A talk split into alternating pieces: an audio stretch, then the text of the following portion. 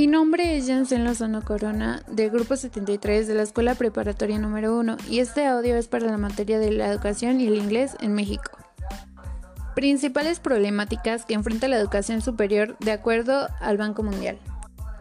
Las modalidades educativas de técnicos y profesionales técnicos fueron creadas para atender a un grupo de población de escasos recursos, que requerían una pronta incorporación al mercado de trabajo. Estas modalidades educativas presentan un claro sesgo social.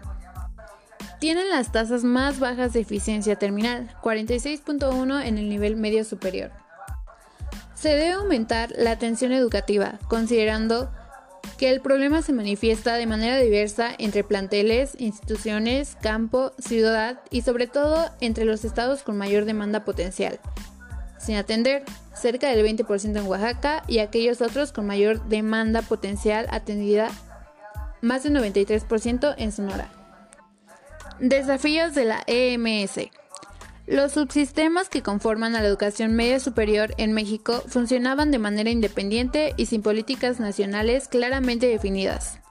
También faltaban mecanismos de control de calidad adecuados para garantizar la relevancia de la educación impartida y evitar transferencias excesivas, ineficiencias o inapropiadas de estudiantes entre sus subsistemas. Esta falta de eficacia ayuda a explicar la elevada y persistente tasa de abandono. Apenas se graduaban alrededor del 60% de los alumnos inscritos en la EMS y el bajo nivel de rendimiento y aprendizaje de estudiantes mexicanos. Desafíos de la EMS. La educación media superior se erigía así en uno de los principales cuellos de la botella del sistema educativo. Pocos estudiantes se estaban graduando, resultando en una falta de trabajadores capacitados.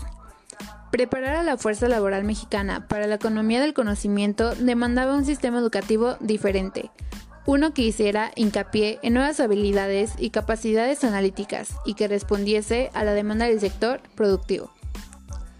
Apoyo del Banco Mundial.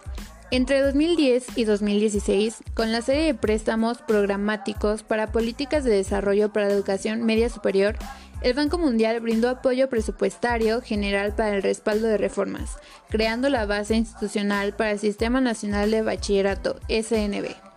Esta serie de préstamos para políticas de desarrollo, DPL por sus siglas en inglés, apoyó varias políticas clave tendientes a mejorar la calidad, persistencia y equidad en la educación media superior en México.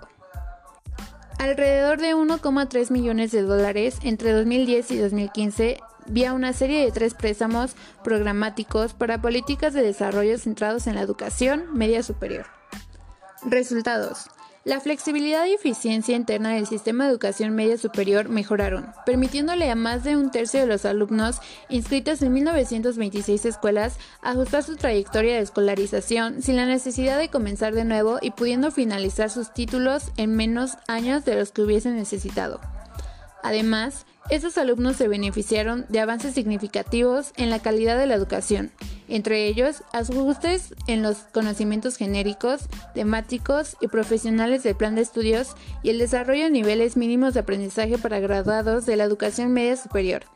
Estas reformas fueron cruciales en la elaboración de un denominador común para el variado de grupo de subsistemas de la EMS y en la mejora de la calidad general de la educación media superior.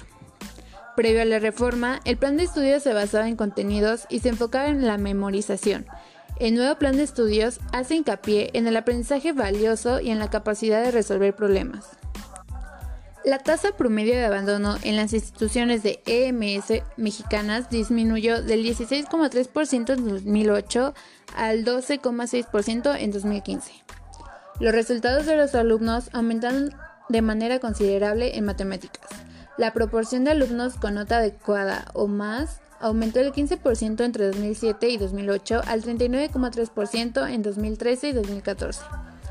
Este aumento es aún más notable si tenemos en cuenta que el incremento de la matrícula y el descenso en la tasa de abandono podría haber resultado en un número mayor de alumnos de bajo desempeño ingresando en la educación media superior. En cambio, los resultados de los exámenes enlace para español se disminuyeron, la proporción de alumnos con nota adecuada o más bajó del 52,3% en 2008 al 44,7% entre 2013 y 2014. Los resultados dispares para matemáticas y español no permiten un diagnóstico completo del desempeño académico de los alumnos, que sea pertinente para la serie de DPL. Esta tendencia es constante entre alumnos de educación primaria, media inferior y superior. Sin embargo, las reformas y políticas educativas tardan en tener un efecto en el desempeño académico de los estudiantes.